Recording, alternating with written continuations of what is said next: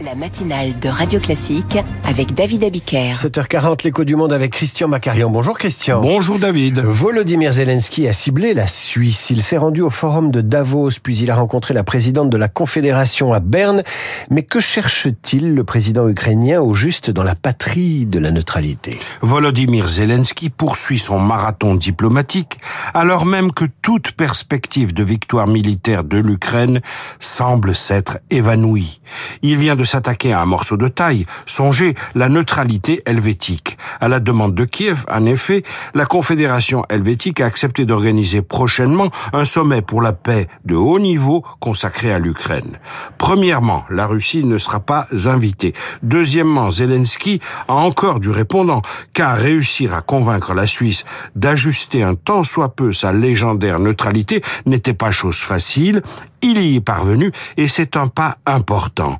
Car depuis l'invasion russe, le 24 février 2022, la Confédération restait rigidement soudée à sa neutralité. N'oublions jamais que la Suisse a adhéré à l'ONU en 2002 seulement et encore au terme d'un référendum qui n'a donné que 55% de oui. Non seulement le pays de Guillaume Tell refuse d'envoyer des armes en Ukraine alors que la Suisse est le onzième producteur d'armement mondial mais elle empêche cette Suisse aussi des clients, ses clients, de réexporter ces, des, les armes produites en Suisse vers quelques terrains de guerre que ce soit. Cette restriction s'applique par exemple à l'Allemagne. Alors, d'accord, mais cette neutralité profite euh, à Vladimir Poutine. Oui, d'autant plus qu'une des exigences majeures de Poutine pour mettre fin à la guerre qu'il mène contre l'Ukraine est précisément de désarmer son adversaire et de forcer Kiev à signer une déclaration de neutralité. Bien consciente de cela, la Suisse a donc fait un effort. Elle s'est alignée sur les sanctions internationales visant la Russie et elle s'est engagée fortement dans l'action humanitaire, notamment en matière de déminage. Berne a fourni une aide d'environ 427 millions d'euros à l'Ukraine et aux pays voisins au titre de la coopération internationale.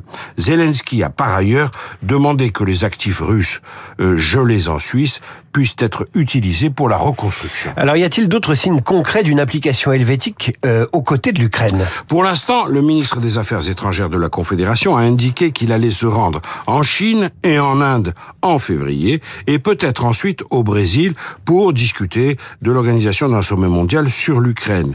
Il a ajouté Nous avons des signes selon lesquels la Russie est prête à parler de la fin de la guerre.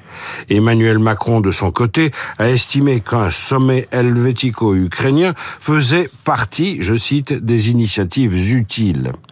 Ne rêvons pas, la paix est encore loin, voire très loin.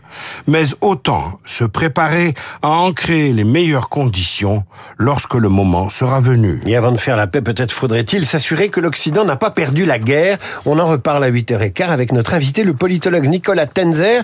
Il publie Notre guerre, le crime et l'oubli. À suivre le journal imprévisible de Marc Bourreau, une petite annonce, cède Stade de France, bon état général, mais fonctionnement coûteux. Radio Classique,